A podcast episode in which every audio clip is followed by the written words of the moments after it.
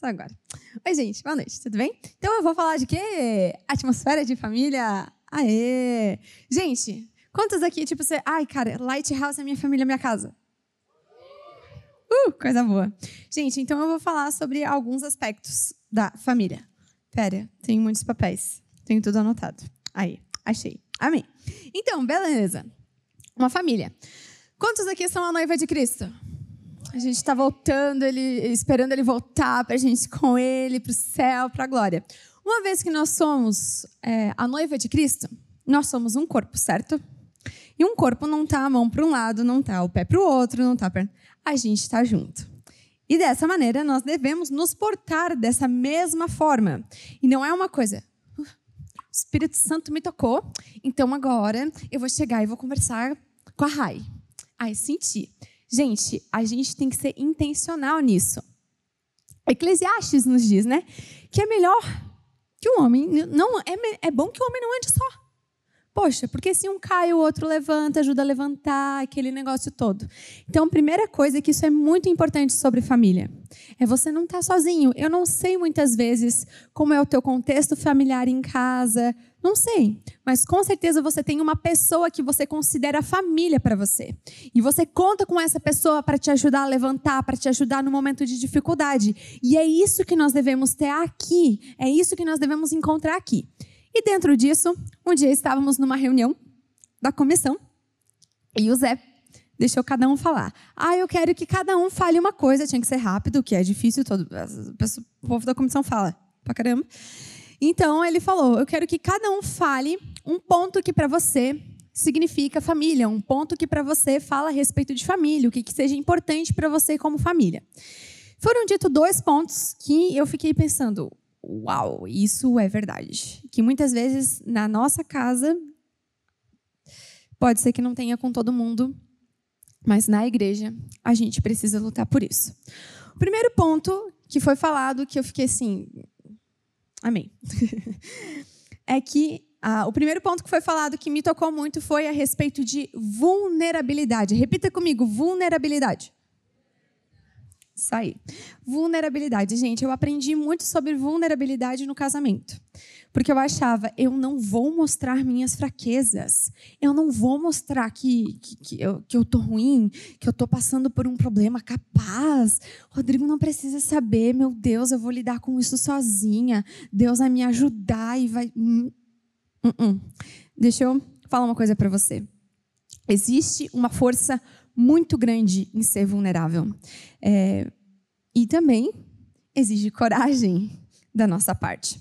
Poxa, eu cheguei muitas vezes. Quantos aqui. Ó, você pensa, ah, vou casar, a pessoa vai saber tudo. A pessoa não vai saber tudo de você, vai ter coisa que só vai passar na tua cabeça. Certo? Então tinha coisa que passava na minha cabeça, eu falava, vixe, eu vou falar o que está aqui no meu coração. Eu não sei se vai dar boa, não sei como é que o Rodrigo vai receber. Bom, mas eu preciso falar. E eu precisei ser corajosa para falar. Da mesma maneira somos nós aqui, como igreja, como Lighthouse. Nós precisamos ser corajosos para ser vulneráveis, porque dentro disso você vai encontrar força. Não estou te dizendo para você ser vulnerável e sair falando das tuas coisas para todo mundo. Também não, vamos com calma. Mas chegue perto do seu líder de célula, da pessoa que está andando junto com você. Aprenda a ser vulnerável. Aprenda que não tem vergonha em ser vulnerável. Mas olha, duvido, você vai chegar e falar assim: ô, oh, tô com um problema nisso. Bah, mas eu também. Vamos orar junto? Vamos. Bah, tô com um problema nessa área aqui putz, já passei, tenho como te ajudar, vamos orar, vamos jejuar, você vai fazer isso aqui, isso aqui comigo funcionou, Deus falou comigo, Deus agiu nisso. E nós precisamos ser vulneráveis uns com os outros, porque senão isso não é um ponto de família. Você já viu, já entrou na casa de uma pessoa que é todo mundo fechado, que as pessoas não falam? Você vai contar com quem quando você precisa, se ninguém conhece o que está no teu coração? A gente precisa ser vulnerável. Então, isso nós precisamos é, ter coragem para fazer isso, mas diante dessa coragem nós precisamos saber que quando nós somos vulneráveis, nós encontramos força. Força que muitas vezes a gente acha que não tem, que sozinho a gente não vai conseguir, que nós não vamos conseguir vencer uma área. Eu tenho alguns testemunhos a respeito disso. Eu estava com umas peleias, minha discipuladora já sabia, já estava tudo ok, mas eu estava assim, cara, mas é só ela que sabe, ah, tá estranho isso daqui. E eu senti muito forte de Deus que eu precisava abrir aquilo para mais uma pessoa. Eu falei, para quem que eu vou abrir isso aqui? O que, que eu vou fazer? Eu fiquei bem desconfortável, porque era algo bem pessoal do meu coração. Essa pessoa chegou para mim, do nada, e começou a abrir um monte de coisa assim da vida pessoal. Eu falei: opa, é minha chance. Você está abrindo, vou abrir também. Juro, parece literalmente, além de sair um peso do meu, das minhas costas, eu senti que espiritualmente uma chave foi virada dentro de mim, porque sério, a peleia que eu estava tendo, tipo assim, foi-se. Eu sentia que eu precisava falar. E a gente precisa falar, amém? Então, diante disso, de que nós precisamos falar, eu trouxe a Bíblia com medo do telefone pifar, do celular pifar. Amém. Não, não é esse versículo, é o outro. É, Roman... Não, Romanos não. 1 João 1, versículo 9. Agora eu não vou achar 1 João, sério? Bote lá. Isso, amém. Então, vamos lá. Se confessarmos os nossos pecados, Ele é fiel e justo para perdoar os nossos pecados e nos purificar de toda injustiça. Sim, muitas vezes a gente esconde pecado e a gente não quer falar os nossos pecados. Mas tem algo que é muito importante e que é um princípio de Deus para nós. Nós falamos para Ele, nós recebemos perdão. Nós falamos para as outras pessoas, nós somos curados. E muitas vezes a gente fica com uma, um negócio remoendo dentro da gente e a gente não fala para as pessoas. Deixa eu te falar, quando você fala, você é curado. Fale. A gente tem boca para falar, não é para ficar quieto. Fale. Nós estamos num lugar seguro aqui, gente. Temos líderes para te ouvir, temos pessoas para te ouvir. Nós estamos aqui para isso, para se ajudar, para crescer. Fale, seja vulnerável. Amém? Amém. Vamos lá. Outro ponto que nós falamos na reunião, que que me chamou a minha atenção foi a respeito de proteção. E não foi só a respeito de, ai, ah, eu vou proteger, meu Deus, eu vou proteger todo mundo, vem, eu vou orar por todo mundo. Mas é também a respeito de você se deixar ser protegido. Porque muitas vezes a gente se, se acha autossuficiente. E a gente acha que muitas vezes eu sou bom, eu consigo fazer sozinho. Isso entra na vulnerabilidade. Amém? Nós precisamos nos colocar num lugar de ser cuidados. Eu tenho dificuldade, todo mundo aqui tem dificuldade, todo mundo passa por peleia, você não está sozinho nisso. Se deixe ser cuidado, se deixe ser protegido pelas pessoas. Mas agora, no ponto de dar proteção para outras pessoas, isso é algo que nós precisamos crescer como igreja. Isso é algo que eu preciso crescer como pessoa. Porque, é... hum, amém. Porque muitas vezes a gente olha com um olhar de julgamento para os nossos irmãos, para as pessoas que estão aqui dentro com a gente. E infelizmente nós precisamos crescer nisso. Ah, tem a, a, o versículo que todo mundo conhece, né? Que, ah, fulano, olha lá, tá com um negócio no olho, sendo que você não vê a viga que está no teu próprio olho. Nós, seria, nós temos de ser os últimos a apontar alguma coisa em alguém. E isso traz muito temor no meu coração. Muitas vezes o que, que acontece? Às vezes a gente lembra depois. Ah, alguém postou uma foto. Oh, você viu a foto do, do fulano? Oh, olha a roupa.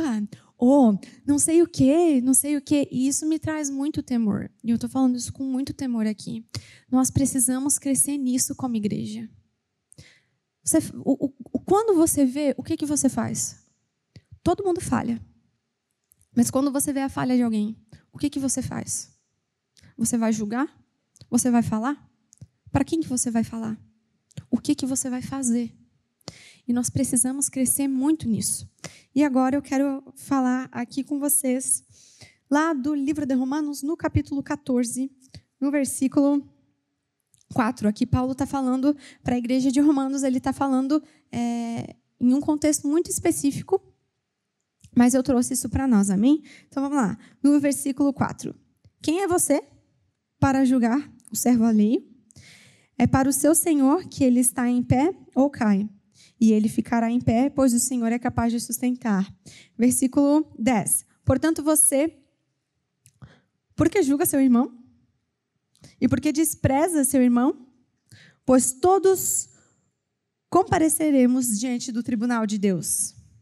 Versículo 13. Portanto, deixamos de julgar uns aos outros. Em vez disso, façamos o propósito de não pôr pedra de tropeço ou obstáculo no caminho do seu irmão. Versículo 22, só a primeira parte. Assim, seja qual for o seu modo de crer a respeito destas coisas, que isso permaneça entre você e Deus. Permaneça entre você e Deus. Deixa eu te, eu te perguntar alguma coisa. Uma coisa. E isso eu pergunto para mim mesmo. Quando você vê uma pessoa, qualquer coisa, o que acontece? Você lembra de orar por essa pessoa? Para que Deus fortaleça, para que Deus revele. E isso traz temor no meu coração. E eu quero pedir perdão como vocês para a igreja, porque muitas vezes eu fiz isso. E muitas vezes a gente não faz por maldade. Tem gente que faz por maldade, mas muitas vezes a gente não faz por maldade. A gente faz por falta de discernimento. Que uma vez que nós fizemos isso, é como se você estivesse machucando o teu próprio corpo. Você está machucando o corpo da igreja, você está machucando a noiva de Cristo. E a gente tem que crescer em revelação disso. Ore pelas pessoas. Não julgue. Procure saber a história. Não tire é, conclusões precipitadas. Se é algo que está sendo procedente, poxa, ah, eu acho que essa pessoa tem mais afinidade com essa pessoa, eu vou lá ver se está tudo bem. Tem afinidade com a pessoa, conversa com a pessoa, no amor, você está bem, você está precisando de alguma coisa, está tudo bem, se aproxima da pessoa. Nós precisamos crescer é, em amor. Como igreja, nós precisamos crescer em amor. E foi uma coisa que foi falado aqui desde o início, que eu falei na célula essa semana. E eu vou falar vocês falar de novo, fazer vocês falar de novo. Olha para a pessoa que está do teu lado. Julião, olha aqui para mim, Julião, você está sozinho. Olha para a pessoa que está do seu lado e fala assim: é sua responsabilidade. É nossa responsabilidade, gente. Nós vivemos num mundo em que isso é normal. Falar das pessoas é normal. Meu Deus. É normal, infelizmente. Mas nós não somos daqui. Nós temos que crescer nesse entendimento, nós temos que crescer nessa revelação. Porque eu acredito que aqui, como muitas pessoas, já fui muito machucada pela igreja. Já fui julgada pelo meu jeito, pelo jeito que eu fazia as coisas. E eu fui muito machucada. E só quem já foi machucado sabe como isso dói. E nós precisamos abrir os nossos olhos para isso e saber que é sua responsabilidade de mudar a tua mentalidade. O Espírito Santo pode te mostrar, mas ele não vai fazer se você não deixar. É você que tem que abrir a sua mente, os seus olhos e falar: "Meu, eu vou parar". E é isso que vai nos fazer crescer como família. Porque quando uma pessoa do mundo chegar aqui, uma pessoa que precisa de Jesus, e ver essa atmosfera, ela vai se sentir abraçada. E essa é a nossa responsabilidade. E eu quero chamar cada um aqui essa responsabilidade. Você é pode ser Ai, eu sou tão pequenininho, eu não sou ninguém. Você é parte do corpo, você tem uma função, senão você não estava aqui. Você é importante para nós, você é importante para Cristo. Vamos, tome a tua responsabilidade e se posicione em amar em pequenas coisas. E eu tenho certeza que se cada um mudar um pouquinho e fazer uma coisa, nós vamos crescer em amor de forma sobrenatural. E muitas pessoas vão ser curadas, e muitas pessoas vão se sentir amadas e vão aprender a amar, porque essa é a maneira que a gente faz. E o que a gente faz fala muito mais do que a gente fala aqui em cima. Amém? Quero chamar vocês para responsabilidade para isso. Posso ouvir um amém bem forte? Amém.